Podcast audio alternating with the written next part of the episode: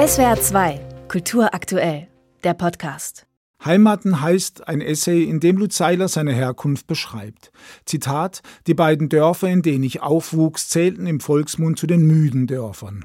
Warum zwei Dörfer?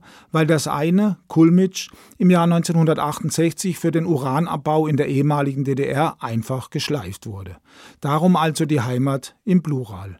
Und weiter, Zitat, Abwesenheit, Müdigkeit und Schwere prägten diese Zeit. Schlüsselbegriffe seines Lebens und Schreibens. Dass Seiler zur Literatur fand, war nicht abzusehen. Erst während seiner Zeit bei der NVA, der Nationalen Volksarmee der DDR, begann er zu lesen.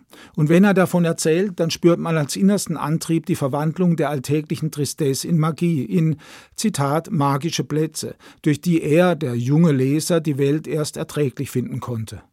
Darum ist Lutz Seiler ein bedächtiger, ein behutsamer, ein zurückhaltender Autor geworden, keiner der schnellen, medial omnipräsenten. Aber vielleicht steckt doch hinter der Entscheidung der Büchnerpreisjury ein ganz gegenwärtiger Grund, nämlich ein Versuch, die laufenden Mediendebatten um Ost- und Westidentitäten, Demütigung und Arroganz schlau zu unterwandern. Denn Heimaten liegen auch quer zu dieser brachialen Identitätspolitik.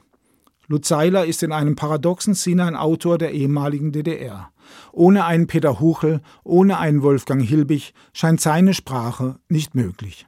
Sie trägt eine Genauigkeit in sich, die nicht vom Reden kommt, sondern vom Hinschauen und Hinhören. Sie ist im besten Sinne passiv, sie nährt sich vom Schweigen. Handwerk heißt ihr erstes Gesetz. Die Dinge mit Worten berühren. Konzentration und immer auch Bewahrung. Zitat Die Dinge sind nicht in ihrer vergangenen Realität von Bedeutung, sondern als Bestandteil des Hörens oder Sehens der Empfindung, die sie geprägt haben. Peter Huchel und Wolfgang Hilbig mussten beide die DDR verlassen, aber ob sie jemals in der damaligen BRD angekommen sind, sie wurden gezwungen, in Heimaten zu leben. Diesen Ort hat Lutz Seiler freiwillig gewählt. Dass er heute in Schweden und in Wilhelmshorst bei Potsdam zu Hause ist, dort sogar noch im Peter Huchel Haus wohnt, eben Heimaten. Hier wird einer geehrt, der schon viele Preise gewonnen hat. 2007 den Ingeborg-Bachmann-Preis für eine Erzählung, mit der Lutz Seiler schlagartig bewiesen hat, dass seine Lyrik und seine Prosa den gleichen Gesetzen der Genauigkeit folgen. 2014 gewann er mit seinem ersten Roman Crusoe den Deutschen Buchpreis.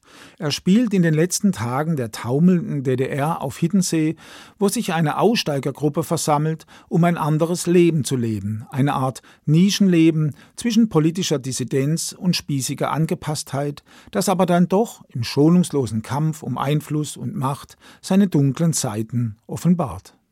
Für Stern 111 erhielt Seiler 2020 den Preis der Leipziger Buchmesse, ein Wenderoman, der in Ostberlin nach dem Fall der Mauer spielt. Eine kurze Zeit der Anarchie, nicht mehr DDR, noch nicht geeintes Deutschland.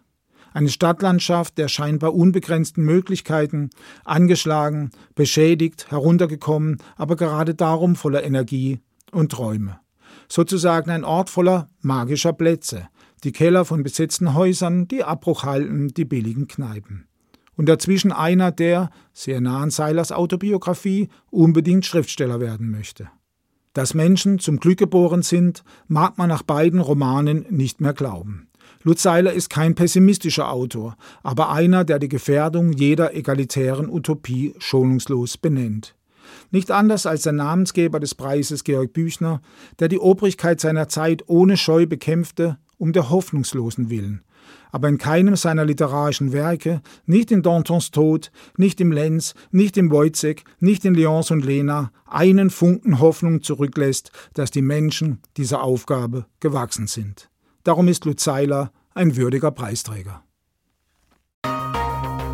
SWR 2 Kultur aktuell. Überall, wo es Podcasts gibt.